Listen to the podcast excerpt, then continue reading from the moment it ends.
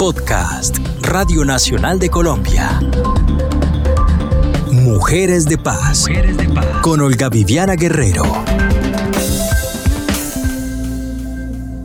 Buenas tardes. Mi nombre es Claudia Quintero. Hoy vengo, señores y señoras honorables, Corte Constitucional, a traer el discurso de la dignidad. Dirijo una organización de mujeres víctimas y sobrevivientes del conflicto, de diferentes violencias de género, trata de personas y sobrevivientes de la prostitución. Gracias por invitarnos a esta audiencia vital y necesaria. ¿Oyeron bien? ¿Oyeron con atención? Era Claudia Quintero, directora de la corporación Anne Frank. Así, con su voz tímida, empezó su discurso de la dignidad, para que nos ubiquemos. Tuvo lugar en la Corte Constitucional hace casi tres años, cuando se debatía el conflicto entre la dueña de un burdel de Chinácota y la alcaldía de esa población.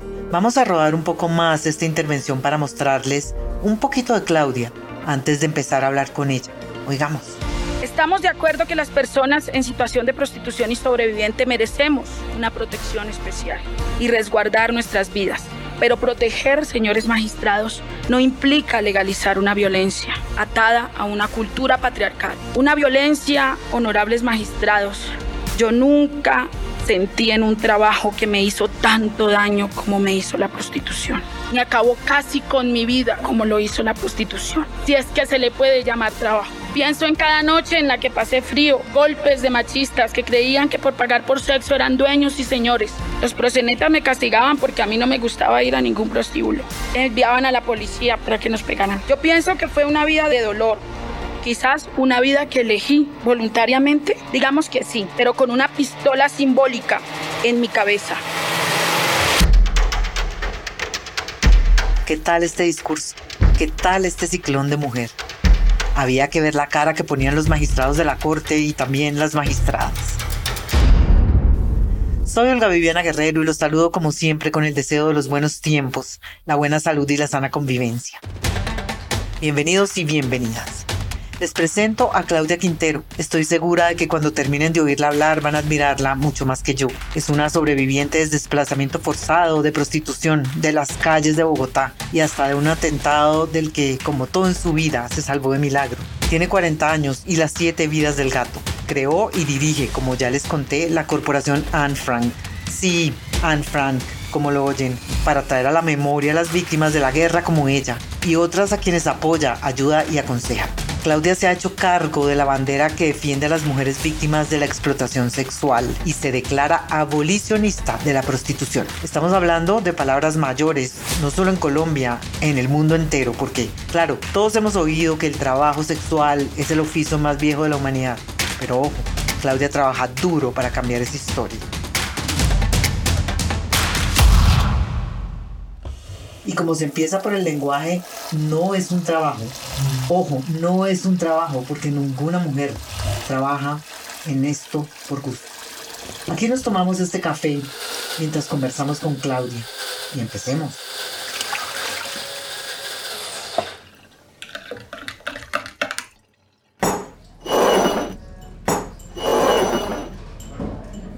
Claudia, esta historia la vamos a contar de adelante para atrás. Anne Frank Cuéntenos de qué se trata esta corporación. bueno, ¿qué te quiero, qué te puedo contar? Bueno, te cuento que actualmente, eh, como desde hace 11 años, continúo en, la lucha por los derechos de las mujeres, especialmente de este grupo que tú mencionaste, que son las mujeres en situación de trata de personas, en situación de prostitución, mujeres que tienen alto riesgo también de ser explotadas en la prostitución, eh, mujeres migrantes, actualmente es nuestra realidad. Eh, digamos, como más dolorosa en el país, ¿no? Siendo las mujeres migrantes las que están sufriendo ahora todos los estragos pues, del, del, machismo y demás. Eh, estoy actualmente en Cali, trabajo en, cinco nodos del país, trabajo aquí en, en Expo Occidente, Cali, eh, Popayán, Cartagena, en Cúcuta, en Bogotá, siempre en el tema de la incidencia, porque pues yo soy abolicionista, ¿qué significa abolicionista? Les iré contando en el programa, y es simplemente entender que la prostitución no es un trabajo, sino que es una situación a la que muchas mujeres como yo llegamos porque fuimos empujadas por diferentes razones aquí. A eso me dedico, esa es mi pasión, soy 24/7 y estoy pues feliz en eso. Claudia, usted se declaró abolicionista de la prostitución en plena Corte Constitucional hace casi dos años. Es el oficio, como dijimos, más viejo del mundo. La pregunta es, ¿cómo se hace para abolir una práctica que es tan antigua como la humanidad? Bueno, hay varias cosas por hacer desde, el lugar de cada quien.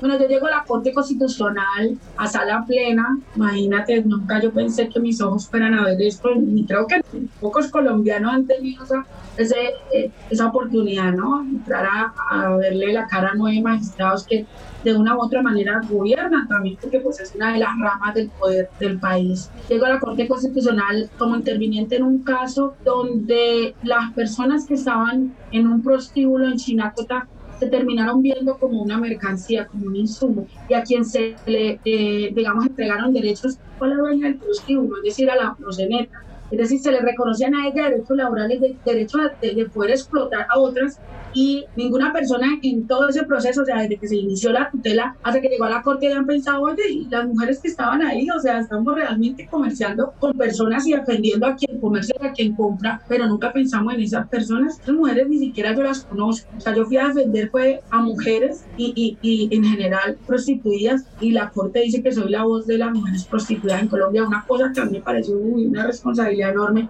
pero llegué con esa fuerza, le cuento que lloré toda la noche antes de llegar, escribí el discurso, yo tuve una letra horrible, le pedí el favor a un señor que me cuida, yo le digo el señor que me cuida a mi ángel y quien me cuidó de un atentado también. Y él conoce toda mi historia y se sentó conmigo hasta las 12 o 1 de la madrugada escribiendo el discurso con el cual yo llegaría y, y secando mis lágrimas. Llegamos al otro día, yo llegué con los ojos hinchados, tal me veo en el video, y es cuando yo por primera vez pues una mujer prostituida le dice al, al, al Estado colombiano y a esta gente, oiga, venga, en serio, son personas las que están allí adentro son personas que de ninguna manera pueden ser consideradas trabajadoras porque cuando tengan la menstruación ustedes no le van a decir que esté por el otro agujero o que, se, o que descanse. O también son, son personas que no las vamos a pensionar a los 35 años entendiendo que pues la prostitución cada vez quiere carne más joven. Y a pesar de todos estos argumentos de por qué la prostitución realmente era una situación de violencia y que atropella la línea humana aún por encima de nuestra supuesta voluntariedad. Y llamé a esa voluntariedad la pistola simbólica. Sí, sí, efectivamente yo decidí ser prostituta, pero ¿por qué? ¿Qué me obligó? ¿Qué, qué condiciones favorecieron esa situación? ¿Qué es la trata, de personas? Cuéntenme. Sí, la trata de personas es captar, trasladar y acoger a una persona con, con fines de explotación. Esa es la trata. No es secuestro, no es amarrar a una, a, a, una mujer, no, es simplemente utilizar unos medios que están relacionados con el poder, que están relacionados con la vulnerabilidad, que están relacionados con las mentiras, para poder hacer que estas personas sean explotadas. ¿sí? Muchas de las víctimas, o casi todas las víctimas, consienten su explotación y esto no es esto no exime a los criminales. Por eso el protocolo de Palermo es claro en decir, y está en nuestra constitución, que el consentimiento dado a las víctimas no es relevante. Por eso cuando dicen, ella quería, bueno, pronto ella sí quería, pero eso no exime al que la explota, eso no exime al que, al que compra los cuerpos humanos. Y así pues podemos entender que romantizamos justamente por eso, por esa película de la, mujer bonita que llegó el pero la sacó el prostíbulo y la reivindicó y la hace la gran señora. No, no, a mí, o sea, la verdad, valiente el hombre que decidió salir de la mano conmigo porque esto fue muy duro también. O sea, yo tengo un costo político alto por haber salido a contar mi historia y así muchas mujeres. Yo conozco muchísimas mujeres que salen de la prostitución y, sus esposos lo saben. Y no lo saben justamente porque conocemos que finalmente, como en Alemania, quienes terminan siendo escorias son las mujeres y los empresarios terminan siendo son los prosenetas. Entonces, eso es romantizar. Es decir, vos quieres preparar a tu hija para que vaya a un prostíbulo, vos te esforzás trayendo comida y educación a tu casa para que tu hija venda fotos eh, en OnlyFans. O sea, realmente es el proyecto de vida que queremos para nuestra mujer. Cuando uno empieza a pensar en eso, no, o sea, si no se le revuelve algo adentro, ¿verdad? No hay nada. Sí. Venga, y entonces, Claudia, usted llegó a aprender todas estas cosas porque se fue a estudiar a Argentina, pero se fue a Argentina después de haber vivido un momento muy, muy difícil y es lo que la hace entender a estas mujeres con las que trabaja. Si no hubiera tenido esta historia, de pronto no sería tan empática con ellas, ¿verdad? Cuéntenos Claro, un pues poco primero cómo fue porque su lo vida. viviendo. Sí. Primero porque lo estaba viviendo en carne propia. Bogotá fue muy dura conmigo. Yo le agradezco mucho a Bogotá sobreviví. Pero sin duda, créeme que pueden pasar los años, pero yo voy a Bogotá y yo no puedo, yo no duermo bien, lo hago rápido en tres días y me devuelvo porque aún está, o sea, yo no creo que uno sane completamente. Las heridas, las heridas de las personas que sufren la prostitución son similares a un veterano de guerra, entonces es, es algo de trabajar. Yo llego a la Argentina, pero aparte de que llego a la Argentina con esta situación que había vivido de explotación sexual, también sigo teniendo una, una situación violenta al lado con un hombre.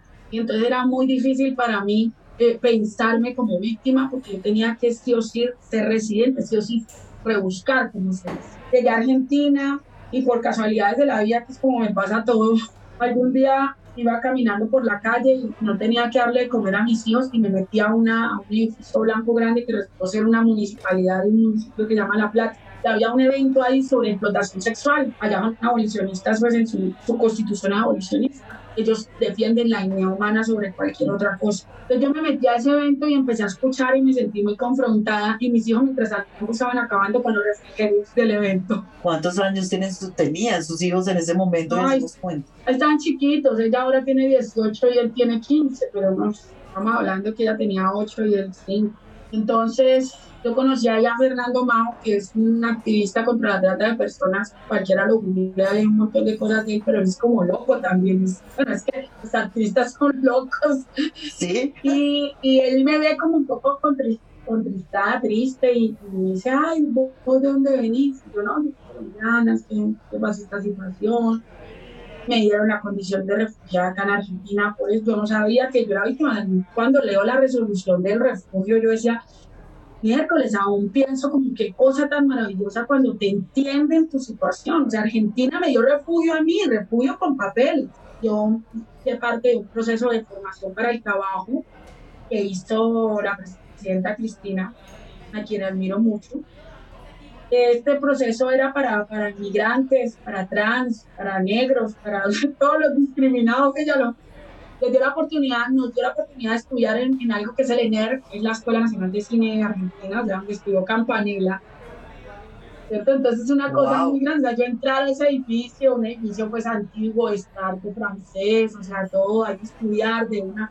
Pues, era educación para el trabajo. Entonces yo ahí aprendí a tomar fotos, aprendí a filmar, a, a producir, estudié cine y televisión allí, dirección de cine y televisión. Realmente me empecé a hacer, como a crear más que todo nos, nos enseñaron a ser creativos y a comunicar.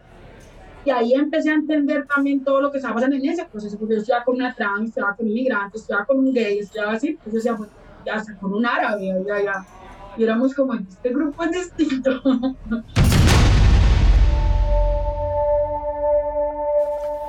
Claudia se había exiliado en Argentina huyendo de la violencia y de la vida que llevaba en Bogotá. Claro que eso no era vida, eso era un infierno el mismo infierno que viven muchas mujeres en la capital del país, puesto que se calcula que el 53% de quienes están en condiciones de explotación sexual vienen de otras regiones de Colombia. Pero oigamos, oigamos a Paula Aguirre que nos trae su segmento de datos. La trata de personas es el tercer negocio ilícito más rentable para el crimen organizado después del tráfico de estupefacientes y el tráfico de armas. La Oficina de las Naciones Unidas contra la Droga y el Delito estima que el valor del mercado ilícito que se mueve detrás de la trata de personas asciende a los 32 millones de dólares al año. La misma entidad calcula que 2.5 millones de personas en el mundo se encuentran realizando labores en contra de su voluntad, incluida la explotación sexual, 56% en Asia y en el Pacífico y un 10% en Latinoamérica. En el 54% de los casos, los tratantes o reclutadores de las víctimas son personas extrañas y ajenas. En el 46% de los casos son personas cercanas, incluso de la misma familia. Se calcula que un 58% de los casos de trata de personas en Colombia ocurren con finalidad de explotación sexual con un 38% y trabajos o servicios forzados en un 20%. En Colombia la trata de personas está prohibida en todas sus formas y se castiga con penas de prisión entre 13 y 23 años para quien sea encontrado responsable. Seguimos con Claudia Quintero, quien nos contaba cómo había llegado a Buenos Aires y lo bien que la acogieron, pero cuando vivió en Bogotá, la vida fue otra cosa.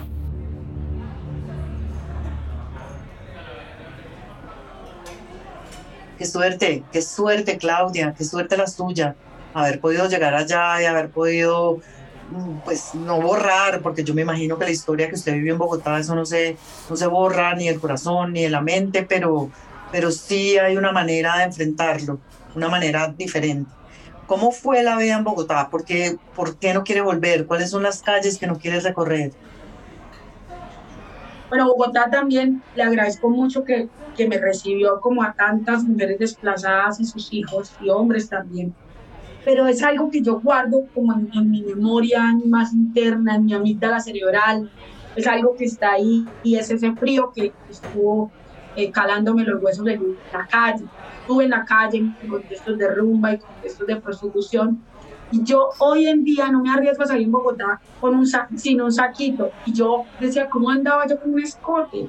O con una minifalda, pero qué horror. O sea, de verdad que con razón entrar a tomar, entrar a fumar cigarrillo, entrar a fumar marihuana, son simplemente escenarios de, de, búsqueda de aguante. O sea, ahí entiendo a los, cuando decían que, que, los esclavizados en la antigüedad se convertían en alcohólicos, pues me imagino que ahí nació el Miche y demás, pero es que en serio, yo hoy no me explico eso y eso a mí me, me, hace mucho ruido cuando voy a Bogotá. Eh, detesto el frío, soy una mujer negra que ama el calor, pero también mira que estoy haciendo todo lo posible por no pasar directamente por el barrio Santa Fe, no tengo que hacerlo, pero coges un taxi, vas para aquí y te pasa por todo el barrio Santa Fe. ¿Cuál es la situación de la de las prostitutas, de las trabajadoras sexuales en este momento en Colombia? ¿Cómo, cómo pueden sobrevivir? ¿Qué tienen que hacer? ¿A dónde tienen que recurrir en caso de que quieran salirse de este pues, oficio, entre comillas? Ahí volviendo a tocar el tema de la romantización, la gente cree que es que estas mujeres están haciendo de millonarias. Yo no conozco la primera puta millonaria, digo todo, no la conozco. Ni conozco yo la primera que me haya dicho a mí, vea, muy lindo tu proyecto, yo tengo todo, yo me quiero prostituir, yo no la conozco. O sea, todas me dicen, si hay, es, si, me, puedo cumplir mi sueño de estudiar, si puedo hacer esto, yo quiero salir, esto es horrible. O sea, siempre te va a salir, no, es, no deseas a esas personas, entonces te disocias. Es decir, sacas tu psiquis para el cuerpo, y eso es súper peligroso para la salud mental y para la sexualidad de las mujeres. La situación de la mujer en prostitución es muy dolorosa pero especialmente de la inmensa mayoría que es por la que pues uno tiene que priorizar. Yo hablo por todas las mujeres en situación de prostitución, pero me duelen las que están en los prostíbulos y en las situaciones más precarias como en la calle, ¿sí?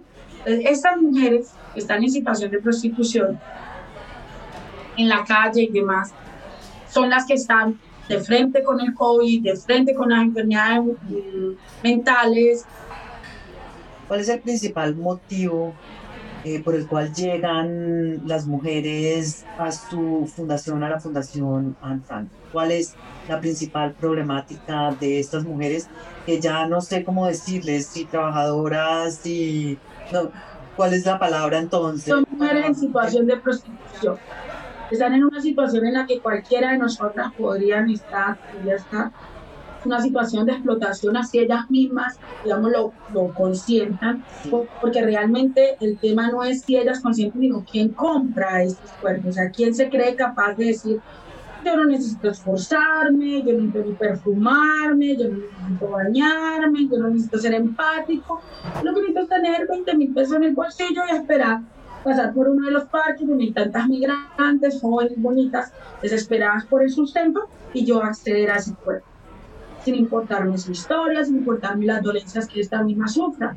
Entonces, eh, son mujeres en situación de prostitución, eh, son mujeres en situaciones de vulnerabilidad, y entonces con ellas, ellas llegan acá porque están cansadas de la prostitución, porque no quieren estar en prostitución, porque no es fácil acusarse con 20 hombres en un día, porque tienen depresión.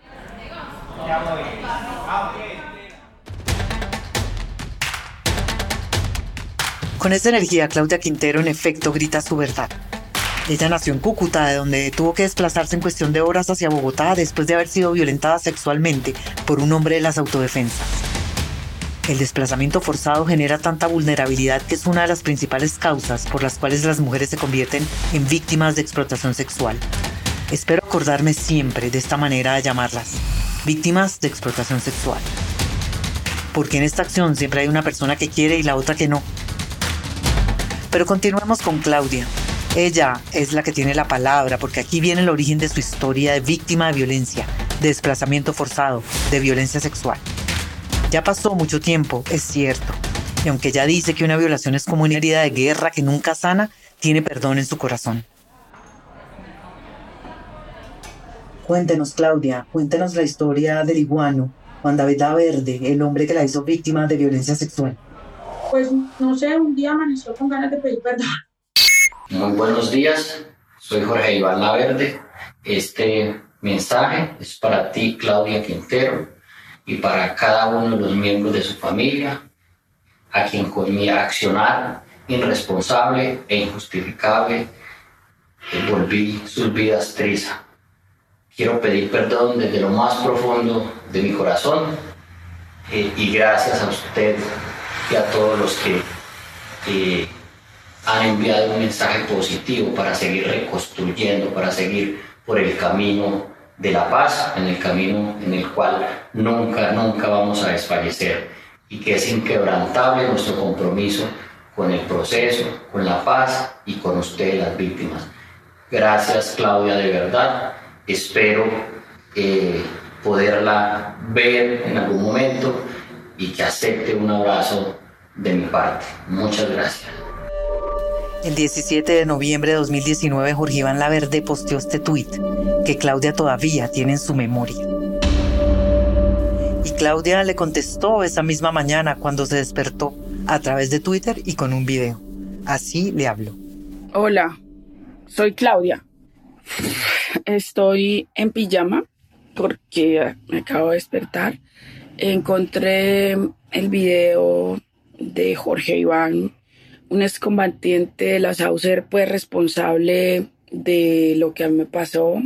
Y él me solicita eh, perdón. Eh, ahora lo doy público, pero yo ya lo di, Jorge, hace muchos años. Y parte de ese ejercicio lo construí desde la empatía. Yo busqué que tú fuiste un niño pobre como yo, oscuro como yo, que fue reclutado, que fue enseñado a la guerra desde su corta edad, que te han matado familiares. Que eso no justifica la decisión, pero sí me permite conocer a la otra persona como, como un ser humano. Yo vengo de un proceso de reconstrucción largo, largo, largo, duro, eh, con tratamiento psicológico, psiquiátrico.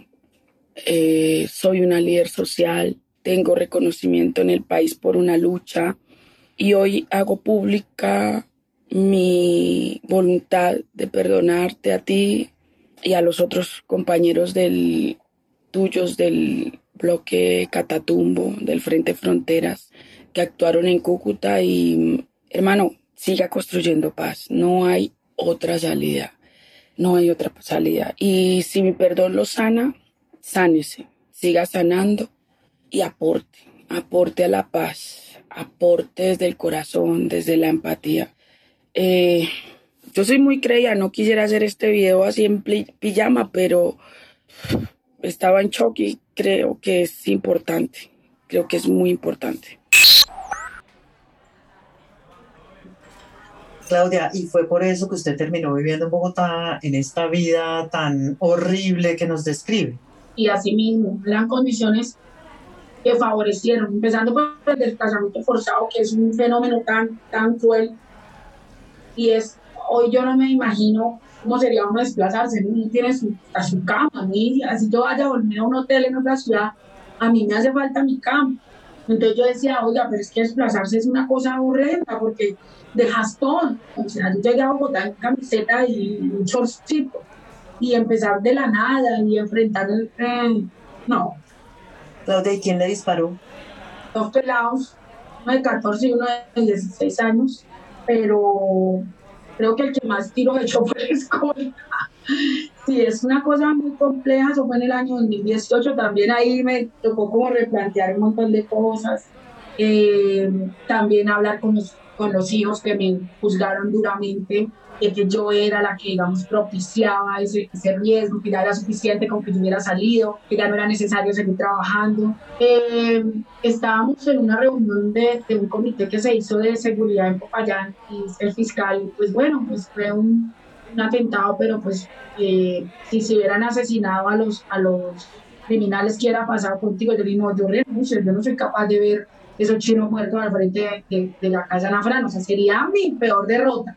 No, preferiblemente que me hubiera pasado a mí, y es verdad, o sea, no, me, quiero hacer poses de, ay, tan buena gente, no, porque la supervivencia me hizo meterme debajo de los carros. Yo voy en taconada y yo, una lagartija, me metí bajo los carros, y Roger Garcés fue el que quien me defendió. Pero ahí es donde, donde uno reflexiona muchas cosas, ¿no? Estos niños que vinieron son justamente también niños que tienen pistolas simbólicas en la cabeza, la mamá de uno de ellos eh, le dijo a un policía, a mi hijo le dijeron que le pegara un susto a la muchacha. Nosotros ni sabíamos quién era la muchacha. ¿Qué pecado? Dijo la mamá.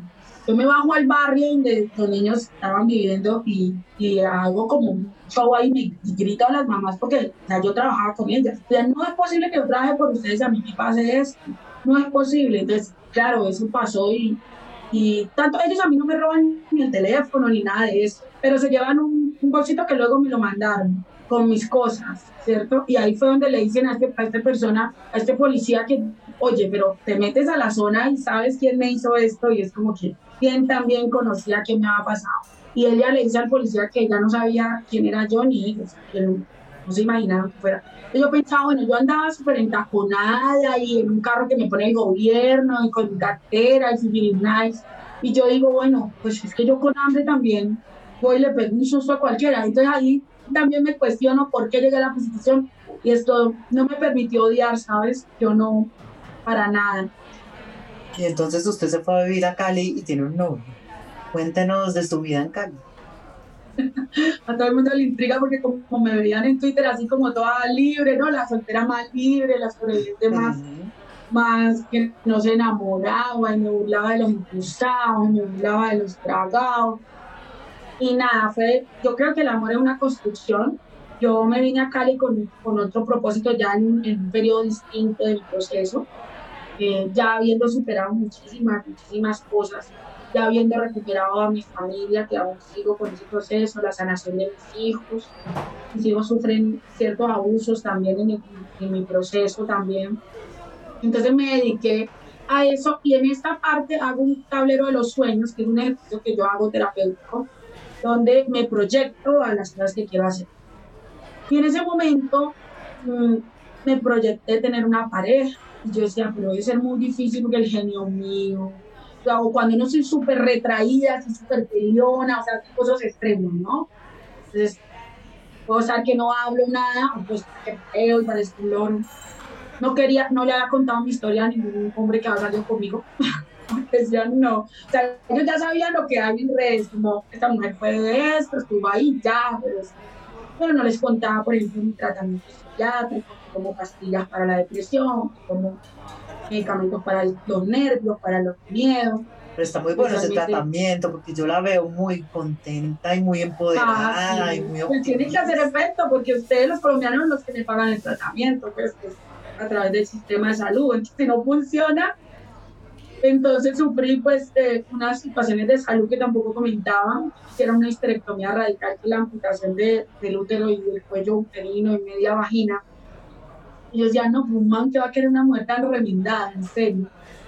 Como que sí. Y un día me, fui a conocer a un hombre, un tuitero, nos fuimos a conocer en un centro comercial y desde ahí ya van siete meses que estamos súper enganchados, enamorados y con proyectos es importante reconocer que las mujeres en situación de, de, explotación pierden ese proyecto de vida, de verse y de poder, como decía eh, Angela, como decía, ah, se me olvidó el nombre de una, de una poetisa que, que adoro y que justamente esta mañana la recordaba, y es como permitirme amar y recibir ese amor. yo pensaba que los hombres solo querían, perdóneme, comerme y ya, pero no pensé que yo podía respirar. Y es tanto que uno pues termina, termina confrontándose frente a esto. Quiero disfrutar este momento que estoy viviendo, quiero también construir un proyecto de forma colectiva, no me había visto en, ese, en eso. Amo mucho esta ciudad porque me, esta ciudad me, me está brindando todas estas oportunidades, pero también de poder estar con las mujeres, que la persona que se conmigo acepte mi labor, ame mi labor, me acompañe en silencio en esta labor. y es como que ahí estamos. Eh, em, caminando. Yo pienso que en el tema de superviviente, seguir hablando como superviviente, estoy de salida.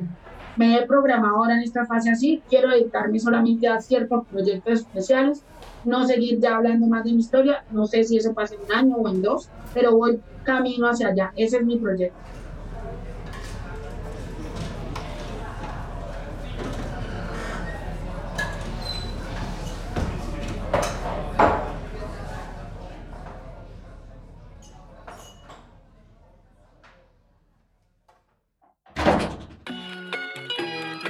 Esa es Claudia Yurley Quintero, fundadora de la corporación Anne Frank, activista por los derechos humanos y de las mujeres y además abolicionista de la prostitución en Colombia. Ya la oyeron. Uno podría quedarse horas charlando con ella. Su historia tiene un desenlace feliz. Y bueno, toda una enseñanza de vida. ¿Qué tal esa fortaleza? ¿Qué tal ese carácter? ¿Qué tal ese sentido del humor a pesar de todo? Pero se nos acaba el tiempo y no quiero cerrar sin dejarles los datos de la corporación Anne Frank, en donde pueden ubicarla. Es sencillo a través de la página www.corporacionanfrank.com o en Twitter arroba ONG. Yo me despido de ustedes con el deseo de los buenos tiempos, la buena salud y la sana convivencia. Gracias, gracias a Paula Aguirre y a Santiago Morales. Sin su trabajo no habría sido posible este podcast.